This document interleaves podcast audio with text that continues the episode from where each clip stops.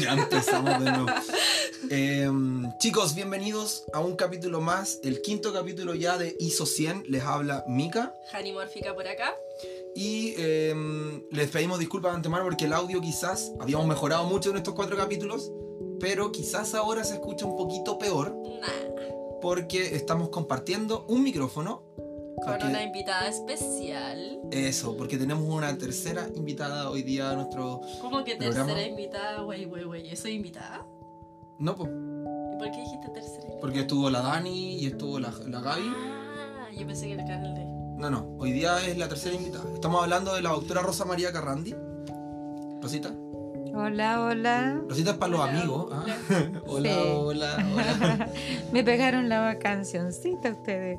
Sí, em, la idea del podcast de hoy día y por qué tenemos a la doctora acá, ella em, nos va a comentar un poco. em, Desde un sentido más científico, ¿qué efectos produce el arte en nuestro cuerpo? Claro, y cómo puede ayudarnos como personas, entre comillas, desde un punto de vista ya como un poco más científico, Más quizás. biológico, exacto. Eh, la doctora Carrandi eh, se dedica a la medicina familiar y trabaja en... La gente no ve que está sintiendo. Tiene que decir sí. tienes que hablarlo todo. Sí, soy, soy médico general, pero me dedico a la medicina familiar, que es un área que me. Y además también hago temas que tienen que ver la relación de las emociones con el cuerpo. He estudiado harto ese tema. Bueno, Eh, si bien es cierto, no es eh, mi especialidad, porque no es una especialidad médica, pero sí me gusta estudiar, leer y revisar.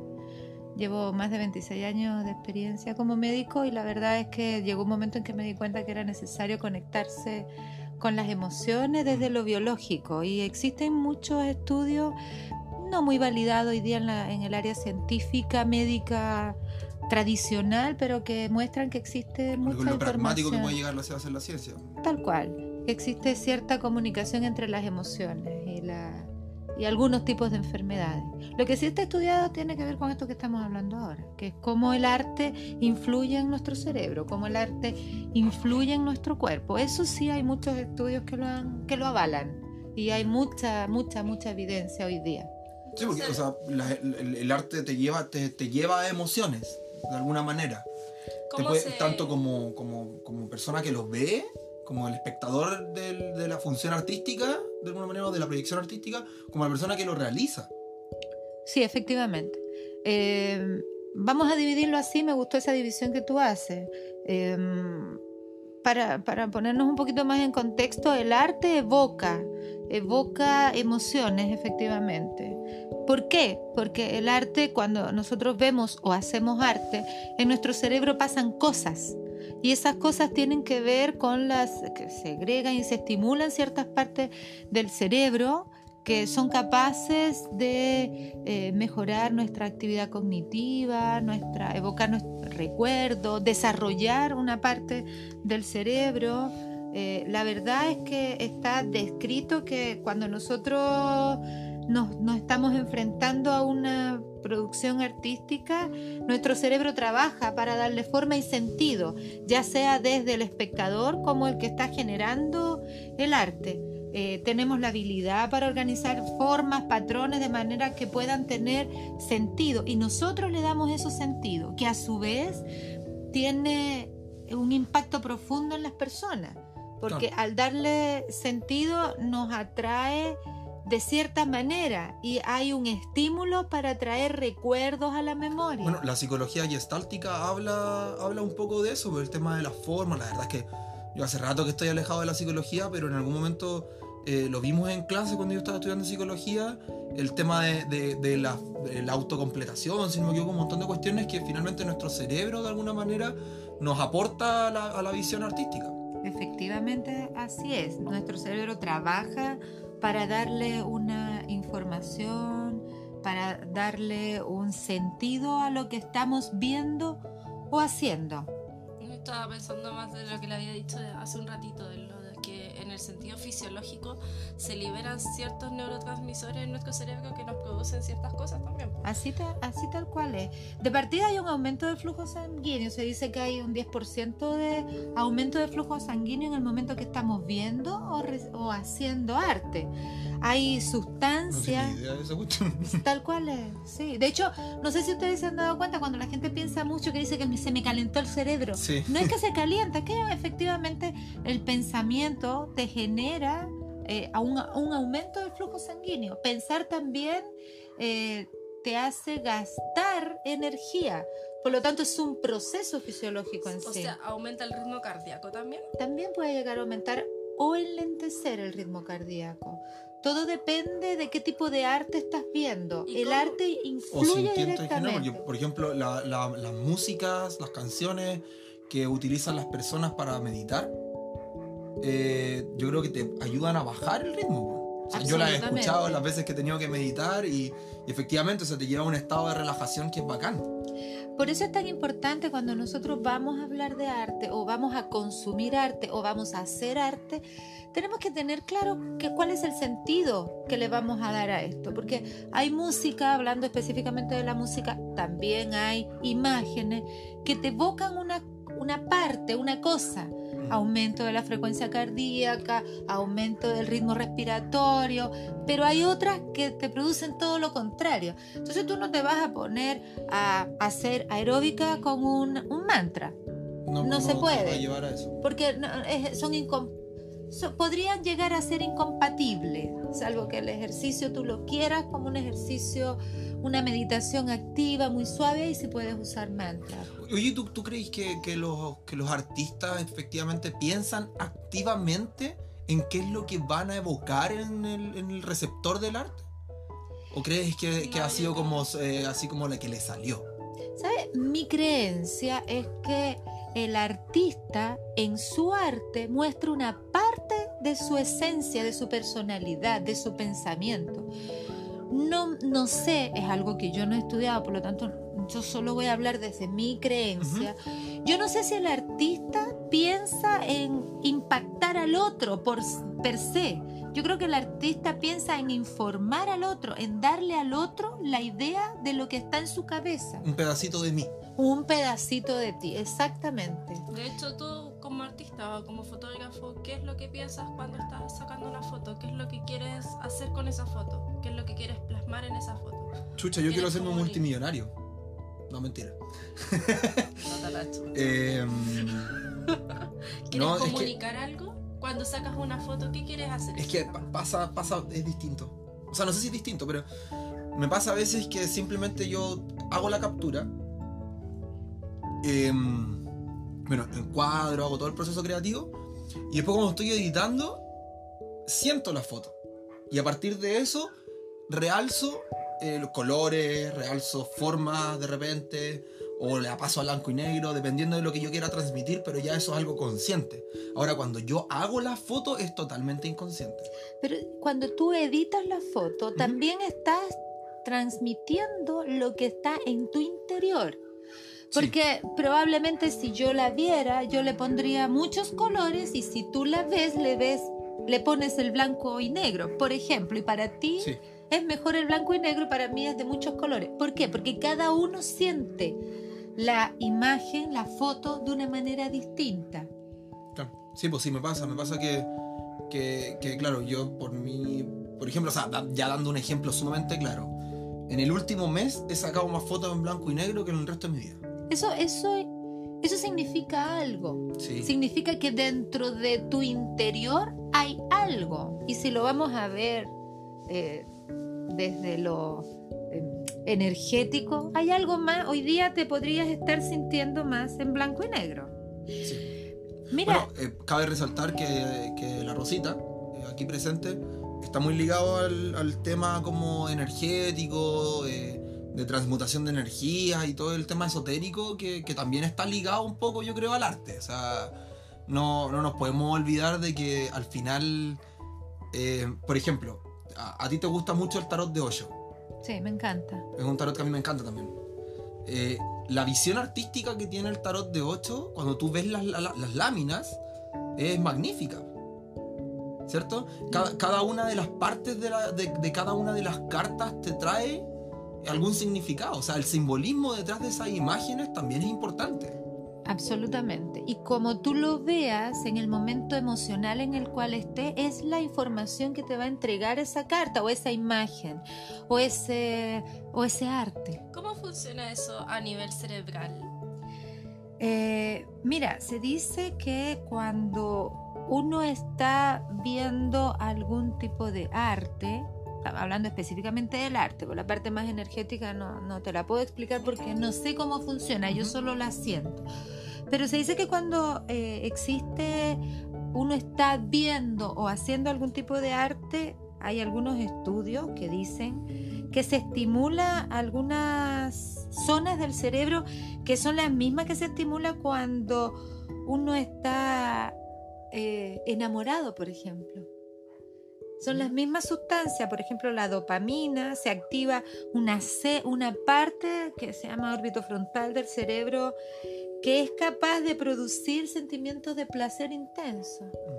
Por ejemplo, también te pueden generar otras cosas. Hay tipos de arte que te, que te estimula áreas del miedo, por ejemplo, o de angustia. Sí. A veces nosotros como, como artistas lo buscamos. De hecho, yo, a mí me gusta mucho la fotografía de terror. Y muchas veces busco el, el generar miedo a través de la foto, generar ansiedad detrás de la foto. Eso lo- lo- a veces lo buscamos.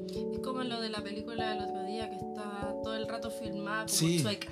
Sí, sí, también. O como la película como Climax, ya hemos hablado como cuatro veces en el podcast de Climax. Bueno, en Climax hay una, el, el- el plano secuencia de 45 minutos que hizo que cambiaran tres camarógrafos en la secuencia por dolor de espalda. Eh, Gaspar Noé de verdad nos evocó ansiedad en ese, en ese punto. Entonces, de repente, claro, como artistas nosotros buscamos bu- eh, generar ciertas, ciertas situaciones. Ahora, me gustaría, porque te- tengo entendido que también tienes, eh, tuviste parte de, de formación en, en psiquiatría, ¿cierto? Estuve Algo conoces de- algo. Ya. Algo sabes entonces de psiquiatría, porque además como médico también en, en algún momento en la universidad tomaste la parte de psiquiatría como algún ramo, me imagino. Aquí va la, la- la pregunta. ¿Tú consideras que la realización del arte podría ser terapéutica? Absolutamente. De hecho, hoy día se está ocupando como una herramienta terapéutica. Mira, cuando a mí me llega algún paciente que está con algún trastorno ansioso, con algún trastorno depresivo, yo siempre les, propongo que una forma de autocuidado, de poder desarrollarse, poder salir de, de- de- ciertos estados es a través de arte. Yo no le digo haga arte, yo le digo cante algunas canciones, haga karaoke, dibuje mandalas. Hoy día se están ocupando mucho los mandalas, sobre Sí, sí. todo para los niños, para tranquilizar a los niños, para evocar creatividad, para mejorar su capacidad de memoria y su capacidad de concentración. ¿Por qué? ¿Qué tienen los mandalas? Porque te ayuda a concentrarte primero. A la hora de tú empezar a dibujar, a buscar el color, primero, tienes que elegir determinados colores. Tienes que saber dónde colocarlo. Tienes que hacer eh, esos colores, colocarlo de una manera que es hasta, hasta media monótona. Pero detrás de eso te está entregando algo más. Te está diciendo, mira, concéntrate, te tienes que concentrar. Tienes que desarrollar la motricidad fina. Tienes que desarrollar el sentido del color. Es importante que- tener en cuenta que crear arte dice que, se dice que de alguna manera va revitalizando el cerebro, lo revitaliza, le da energía, básicamente te hace bien para la salud crear te arte. hace muy bien crear y ver arte. El arte es un bien de consumo, que es un bien de consumo que hace bien. Y está Si tu, en Chile. si tu sentido es hacer bien, porque también todo depende del observador, depende del sentido que tú, que tú como artista le quieras dar y cómo es el sentido de que el observador le está, bien, está viéndolo. No todo el arte es para todo el mundo, porque hay personas que también le pueden generar cosas. Por eso es que es tan importante a la hora de crear o ver arte saber qué es lo que estás, el- tú como artista, saber qué es lo que quieres transmitir. Y muchas veces transmite lo que está en el inconsciente del artista. y la otra persona le puede estar evocando cosas que pueden ser agradables, pero también pueden no ser tan agradables. O sea, no todo el arte es para todas las personas como tú lo dices, está claro. No todo el arte es para... No to- O para ver, determinados ¿sabes estados de qué? ánimo, porque por ejemplo, si yo estoy, si yo me siento mal, no sé, por decirte algo, eh, ahora mismo, en este, en este contexto actual que tenemos en Chile, que es un contexto súper duro, donde se están viviendo muchas cuestiones eh, a nivel social, si yo me voy a una galería de arte, que creo que, que deben estar todas cerradas, pero si yo me voy a una galería de arte donde tenemos una exposición, por ejemplo, como en el Museo de la Memoria, y me pongo a ver todas las imágenes de la dictadura del 73, ¿cachai? Del golpe militar, probablemente no salga nada feliz ni nada agradado y salga con una molotov en la mano y una piedra en la otra porque me, me va a traer eh, ciertos sentimientos a mí personalmente que quizás no son tan positivos de alguna manera. Por eso es tan importante cuando tú vas a, a transmitir el arte, saber que estás transmitiendo. Sin embargo, hay un detalle. Fíjate que en el- un ratito atrás yo había dicho que no todo el arte es para todo el mundo. Creo que me equivoqué. Todo el mundo puede ver el arte. Pero no todo el mundo lo va a interpretar con el mismo sentido que le dio el artista a la hora de crearlo. Pues, Ayer estaba hablando Porque con- todo, perdóname un poquito, porque todo depende de co- en qué condiciones emocionales esté el observador para ver ese arte. Sí, sí, el otro día estaba hablando con, con Nacho, un amigo fotógrafo, eh, que lo vamos a tener acá en el programa. Y claro, pues estábamos hablando de eso. porque el uno de los programas que nosotros hicimos hablamos de la historia y el arte. O de romper las... No, fue en el capítulo de romper las reglas. Chucha. Eh, en ese capítulo nosotros mencionamos que el arte es subjetivo y Nacho me decía, no, el arte no es subjetivo para el creador. El creador tiene clarísimo lo que está tratando de transmitir o así se espera. Pero sí es subjetivo para el consumidor, que él puede ver ciertas cosas que otros no pueden ver quizá y que de repente eh, no tiene nada que ver con lo que el artista quería transmitir. O sea, no es lo, no quiero no quiero sonar como dracónico con esta cuestión, draconiano, perdón, con esta cuestión, pero eh, si una persona que padece de esquizofrenia ve una imagen, no va a ser lo mismo a una persona que está con, una, con un cuadro depresivo, por ejemplo, o una persona que eh, está totalmente sana de salud, porque finalmente ven cosas distintas y de acuerdo a su realidad. Fíjate, de hecho, eh, el arte se ocupa como una terapia, como una porque es una herramienta, es una herramienta proyectiva, ¿Ya? de proyección, es decir, proyecta lo que está en tu interior hacia el arte. Eh, y yo te voy a poner un ejemplo que muchas personas conocen, ta- la- la- estas imágenes para hacer el test de Rothschild. Sí. El test de Rothschild es una figura. Es una figura, son muchas cartas con muchas figuras. Sin embargo, las personas cuando la ven Interpretan lo que interpretan lo, Lo que, que está está, en su interior. Y eso pasa con todo. O sea, el arte es interpretativo. ¿Qué es lo que no podemos perder de, eh, digamos, desde, desde el punto de vista eh, terapéutico? El arte te puede ayudar mucho. Te puede ayudar mucho a resolver problemas, sobre todo problemas que afectaron en el pasado, porque tú a través del arte evocas lo que está en tu inconsciente y que hoy día se pueden estar manifestando hoy día en nuestro presente. Cuando uno ve una imagen que le genera cosas, tiene que lo ideal es estar consciente de que es eso que le está generando, porque eso es un punto a trabajar en tu interior. Eso es súper importante. El arte puede ayudar a resolver estos problemas que estuvieron en el pasado. Mejora la capacidad de memoria, mejora el control emocional, mejora el autoconocimiento, mejora la autoestima. El arte es capaz de provocar cambios en las personas. Sí, definitivamente. O sea, nosotros de repente trabajamos con algunos modelos que buscan eh, hacerse fotos para mejorar su autoestima y efectivamente funciona. Efectivamente se hace.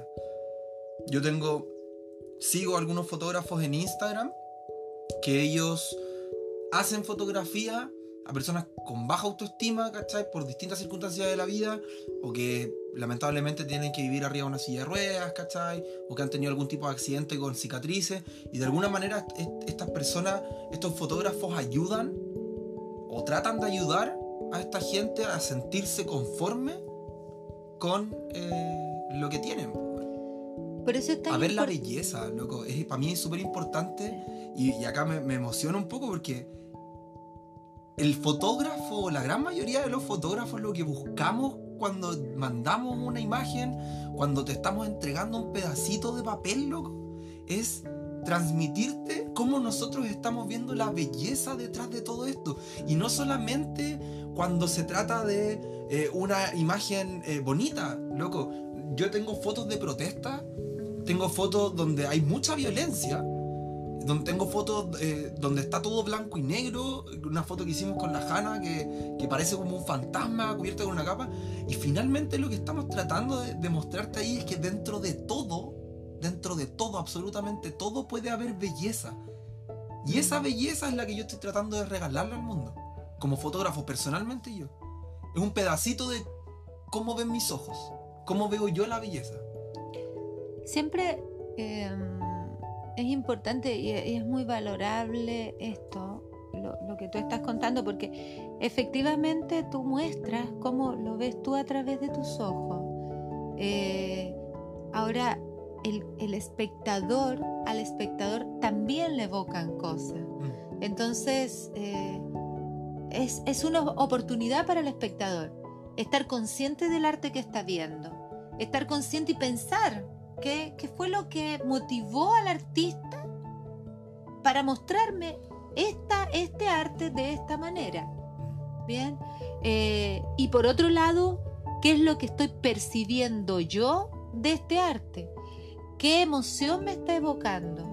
¿Qué me está llevando a comprar? Porque uno no, no necesariamente uno lo compra a través del dinero, a consumir este arte, esa es la palabra, a consumir este arte. Oye, Rosy, ¿y tú creí dentro de tu, como ya, quizás saliéndote un poco de lo más de lo profesional, una opinión eh, propia tuya, ¿tú, ¿tú crees que es necesaria la educación artística, fomentar la educación artística en las personas? Absolutamente. Cuando tú fomentas la educación artística en la, en la persona, le estás dando herramientas para tener autocontrol, automanejo, para mejorar la calidad humana incluso. Te puede evocar la creatividad. Nosotros necesitamos la creatividad en todas las áreas de nuestra vida y el arte es capaz de generarte y evocar y, y, y, motivar a que tú seas una persona más creativa. Te ayuda a desarrollar esa parte del cerebro que además te genera otras, otros beneficios, como es la intuición, el desarrollo de la intuición, de las habilidades blandas, de la empatía. Súper importante la empatía. Me, me hace mucho, mucho sentido el tema de la empatía. Entonces, es importante el arte, es muy importante. ¿Tú crees que hace falta más instancias de expresión artística o más espacios en Chile por lo menos para la expresión artística o para mostrar? Absolutamente. No solamente más espacios, espacios asequibles. Porque sí. eh, de, debiéramos tener una cultura de, de desarrollar y consumir arte. Hoy día, bueno, hoy día no es barato consumir arte. No, y hacerlo tampoco. Ni tampoco hacerlo es un hobby, entre comillas, un hobby caro. Sí. Eh, es necesario acercar ese hobby o esa eh, herramienta, es necesario acercarla a las personas. ¿Sabes qué? Sería mucho más lindo desarrollar el, eh, al ser humano en un espacio de arte. No olvidemos que el arte viene desde los inicios de la humanidad. Nosotros lo hemos perdido porque es más fácil ir a mall o a comprar o a escuchar un reggaetón. Yo, yo soy, a mí me encanta el reggaetón y me encanta bailarlo, pero la verdad es que a veces tiene menos arte del que yo esperaba, porque es un tipo de arte, también es consumido como arte en otras instancias, porque también a otras personas le generan cosas. Pero no solo es el reggaetón el arte, también debiéramos tener eh, posibilidades de desarrollar, por ejemplo, la pintura. O sea, se, sería maravilloso poder desarrollar la pintura. ¿Sabes qué? Otra cosa que, es, que a, mí, me ha gustado mucho ¿eh? es la aparición de estos centros donde uno va a hacer karaoke.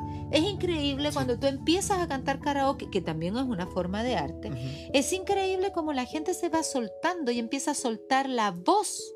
Por lo tanto, las personas empiezan a hablar.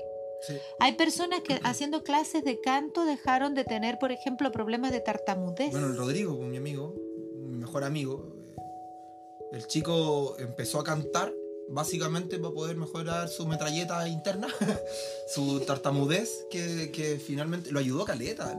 Tú, bueno, tú, tú lo conocías hace años al chico y Sí, Y el Rodrigo es efectivamente- otra persona con su, con su tartamudez ha mejorado mucho. sí, po, sí. Entonces el arte se influye, influye en las personas, influ- influye de manera positiva. ¿Qué, qué tipo de arte haces tú? Porque yo sé que haces arte, pero cuéntanos qué, cuáles son tus expresiones artísticas. Ay, tengo, me gusta cantar, canto muy bien, digo yo.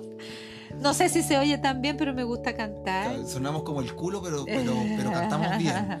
Sí, eh, me gusta tejer, también es un tipo de arte, El porque me- el amigurumi, porque eh, te ayuda a ser más creativa. Eh, y yo aplico el arte en todas las cosas. De hecho, nosotros aplicamos el arte en todas las cosas cuando salimos y nos vestimos, cuando nos pintamos, cuando nos, nos tomamos el pelo las mujeres, cuando nos hacemos las uñas las mujeres. Eso es arte. Sí, definitivamente es una expresión artística, sí. Oye, em, ¿qué más? Ten- tenía otra pregunta, se me acaba de ir. Em, ya, me acabo de acordar. Me gusta bailar, tengo que decir. Me acuerdo, me acuerdo de, un, de un señor, el, el- creo que es doctor, el Netter. Sí. Ya, Un artista. él es médico, si no me equivoco, o científico, ya pongámoslo así, pero también es artista. Sí.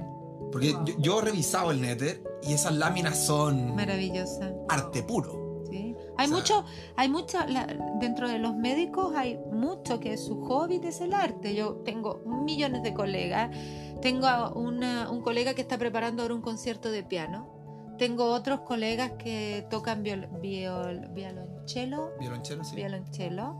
Tengo otras que tocan guitarra maravilloso. Otras que cantan maravilloso. Bueno, ya en el CESFAM también tenemos un montón de artistas. Pues hay un video que, que te mostré la otra vez que estaban todos los colegas ahí. Sí, sí, sí, el arte, ¿sabes qué? Yo creo que nosotros tenemos, nos encanta el arte, nos encanta el arte. Dentro de los psiquiatras hay muchos psiquiatras que tienen, So- ¿Qué- sorry que qué? lo, lo interrumpa. Hay una carrera ahora que se llama ilustración científica.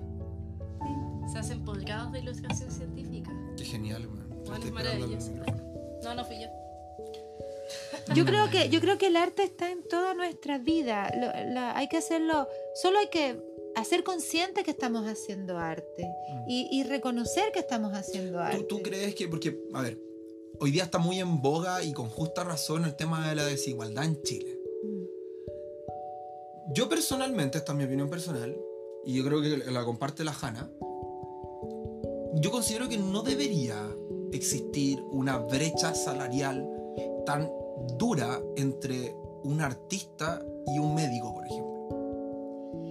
Mira, yo creo que no debiera existir brechas salariales duras entre un artista, un médico, un profesor, un conductor de la locomoción colectiva, un conductor del metro. No debieran existir ese tipo de brecha, porque cada uno en esta sociedad tiene un rol Y cada uno cumple una función que es y cada importante. uno cumple una función que es extraordinariamente importante. Un médico no tiene más valor que una persona que maneja el metro. Al contrario, o sea, es muy valioso lo que hace.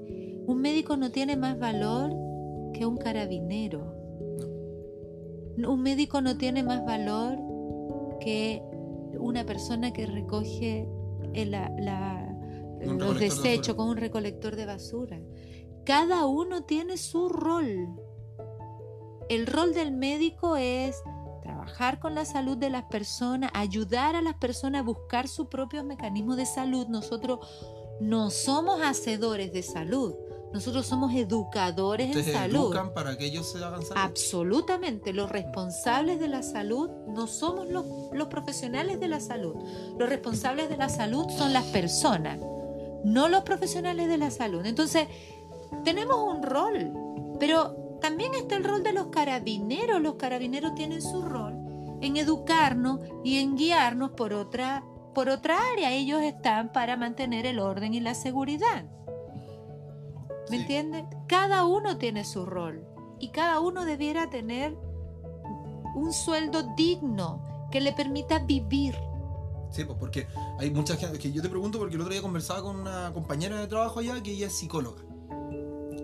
Y ella me decía, ella es la- una de las que toca la guitarra en el video que te mostré. Y ella me decía, yo siempre quise ser artista. Hasta el día de hoy quiero ser artista. Yo quiero dedicarme a cantar y a tocar la guitarra. Pero lamentablemente tuve que estudiar mi segunda opción, que era psicología, porque hoy día no puedes vivir del arte en Chile. Es una weá irrisoria eh, para todas las familias, yo creo, para gran parte de las familias en Chile, eh, decirle al hijo, ¿sabes qué, hijo? Sí, eh, dale con ganas y estudiarte. Tú sabes que em, en los inicios de la humanidad esto no era así. El artista era considerado una persona relevante dentro de la comunidad y todos de alguna manera éramos artistas en esa época. Entonces, hoy día yo creo que lo, lo que está pasando es que las personas no le han tomado el peso a lo que significa el arte Mm. y, lo ven como un gasto. Sí. En la antigua Grecia, no sé, los filósofos, los juglares eran los que hacían como, como que recitaban cuentos en las plazas públicas. De hecho, muchas veces... Y eran manifestaciones de arte que se perdieron y que y ellos eran lo- la elite eh, De ¿cómo hecho, an- pensante de... Sí. Antes de la escritura, la forma de transmitir Sí. los conocimientos era a través de del figuras, arte, sí. a través de la poesía, a través de obras de teatro. Esa era la forma y antiguamente se, se consumía, entre comillas, mucho arte. Hoy día no es tan así. Es una desigualdad porque también socialmente se ha dejado muy de lado. Sí. ¿Por Yo qué se- encuentro- ¿Por qué se ha dado eso? Yo creo que tiene que ver con un poco con el nivel- neoliberalismo. El consumismo. y- y- y Hoy día se forma de- consuman cosas tangibles y el, el arte no es, para algunos no es tan tangible. Claro. Para algunos No, y lamentablemente hoy día eh, el arte es un bien caro. ¿Cachai? O sea, tú no podís llegar y comprar un cuadro de Piet Mondrian, por ejemplo. o No podís llegar y comprar un Van Gogh porque o están en museo o los tienen multimillonarios, ¿cachai? Que. Bueno, tiraban mucho- el, el precio al... muchos de esos artistas murieron en la ruina absoluta y sus Sí. obras empezaron a valorarse después de muertos. Post-mortem, sí. Es que el mal del artista. Muchas veces tu obra se reconoce ya una vez que te fuiste para el patio de los callados. Pues, bueno, o sea, Porque no está valorada. Lo Eso. de acá está- están planeando mi asesinato para poder vender mis obras después. Así que apúrate con hacer obras, por favor. Ni que fueran tan buenas. No, pero si nosotros mueres. le damos el sentido. Si muere puede que... Puede de que suban de precio. ¿sí? Ahí está. Sí. Sí, mira, yo creo que eh, esto que ustedes hacen de poder acercar el arte, la fotografía a, la- a- a las personas que, que- que están en la misma sintonía que ustedes, creo que es maravilloso porque es una oportunidad y un espacio de poder hablar de aquello que nos apasiona Mm. Con un consumo mínimo, con un consumo mínimo, pero es la forma de acercarnos y reconocer que no estamos tan perdidos, que el arte, que, lo que nos gusta también le puede gustar a otro Mm. y que ojalá llegue a ser un bien valorado Oye, tú eres cubana. de pura yo. cepa. Ya. Hasta el momento en el que tú viviste en Cuba, porque sé que llegaste hace muchos años atrás, ¿cómo se vive el arte según tú recuerdas en Cuba? Era mucho más asequible. Yo, de hecho, recuerdo haber estado en el Teatro Nacional viendo un ballet de Alicia Alonso a un precio, pero realmente irrisorio. O sea, a ver, el precio en aquella época eran dos pesos, cuando en esa época un dólar eran 27 pesos. Estamos hablando era menos de un dólar, es decir, menos de 800 pesos. O sea, estamos hablando Eran como 110 pesos, ¿no? Así. el, el- más Peso o chileno. menos. Y el libro, por ejemplo, los libros eran mucho más asequibles. Yo tengo libros maravillosos que vinieron de Cuba Ahí están en la biblioteca. y tengo y son libros que, que para mí son un tesoro, pero me costaron nada. Ir al, al cine en Cuba era muy barato y con películas de calidad.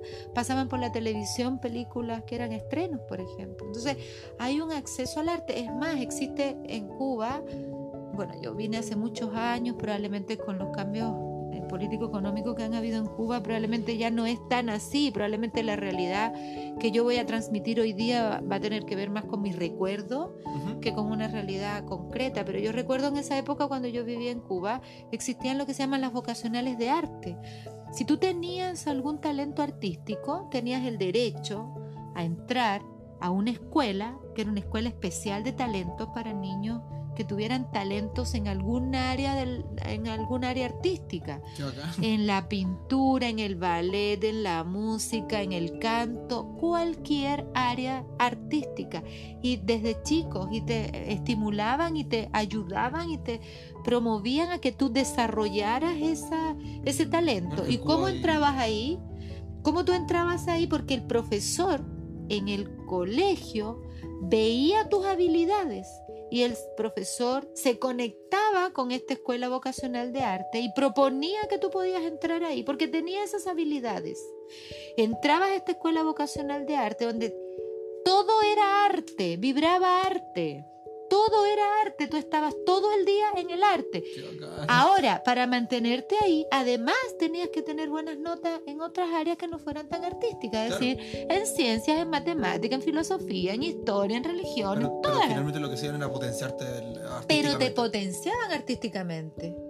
Entonces, primero salía una persona culta porque te educaban en ciertas áreas técnicas, pero además salías con habilidades artísticas importantes e increíbles. Y por eso Cuba hoy día, o, o hasta hace unos años, era una potencia en arte. Sí. Había mucha gente que se iba a estudiar a las escuelas de arte, a la Universidad de, la- de Artes en Cuba.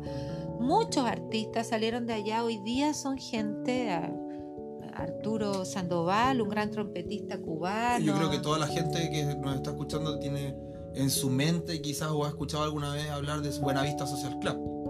Buenavista Social Club es un grupo eh, cubano, fíjate que eh, es muy, muy gra- gracioso, triste, muy paradójico lo que su- sucedió con este grupo. Este grupo, antes de que triunfara la revolución, era un, grupo que este, se reunía a tocar en un lugar que se llamaba Buenavista.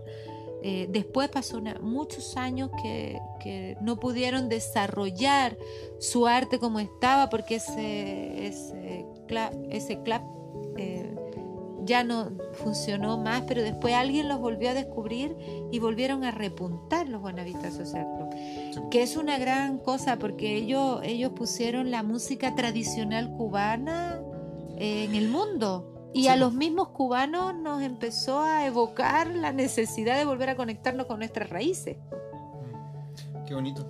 Rosita, estamos llegando al final. Nosotros nos- con Jani nos vamos a quedar conversando un poquito más para darle cierre al capítulo, pero queríamos agradecerte por estar aquí hoy día con nosotros, por habernos eh, brindado todos los conocimientos que nos has dado, compartido con, con nuestra gente. eh, y eso, pues, muchas gracias por estar aquí. De verdad, muy valioso tu- tus comentarios, tu opinión y tus conocimientos. Gracias a ustedes por hacer lo que hacen, porque la verdad creo que ayudan y acercan a mucha gente a algo tan lindo como es, como es el arte y como es la expresión.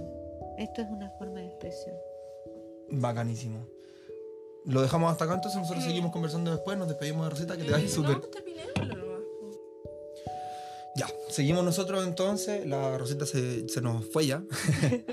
Em, Y más que nada ya eh, hacer como una recopilación general y bueno, voy a expresar lo, lo que siento un poco yo. Sí, dale, dale. Eh, estuve muy callada durante el capítulo porque este tipo de cosas me gusta razonarlas antes de poder expresar No, mi opinión. al respecto. Sí, es que fue mucha información y en verdad como que hay cosas que uno no, no nota y te olvidas de ciertas cosas que es que estamos rodeados de arte en todas partes.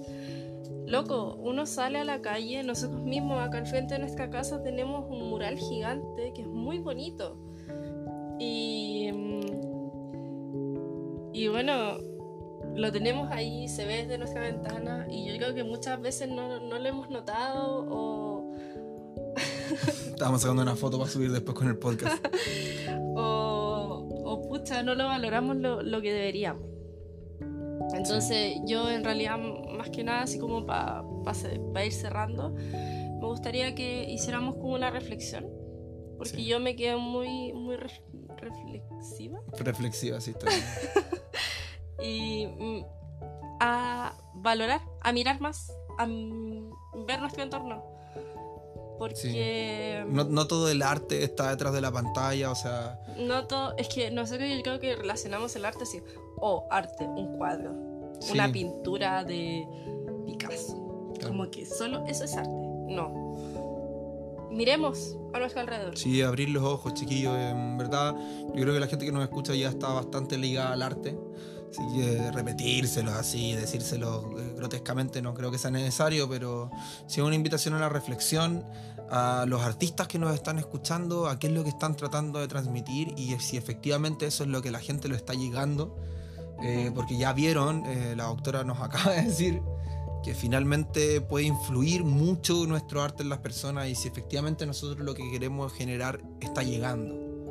O sea, yo ahora me lo pienso, de verdad, cuando trato de transmitir caos, lo que quiero generarle a la otra persona es caos. De verdad quiero que esa persona sienta caos eh, en ese momento. ¿Estará apta ella para recibir tanto caos, por ejemplo? ¿O tanta ansiedad que le puedo transmitir?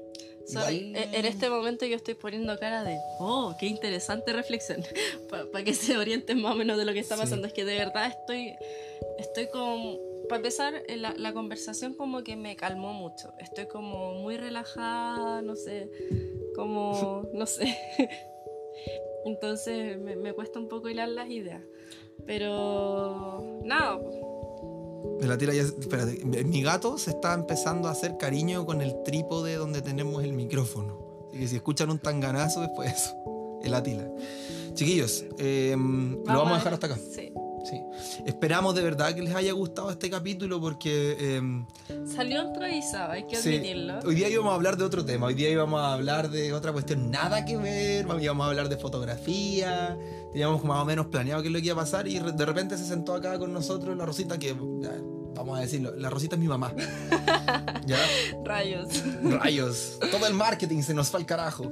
No, em, se nos sentó acá, empezamos a conversar y entonces yo fui a comprar puchito y cuando volví dije, weón, ¿por qué todavía no hemos hecho un capítulo hablando sobre la influencia biológica y psicológica del arte con la Rosita que cacha tanto del tema? No, y de hecho es, es un tema que abarca tanto, de verdad.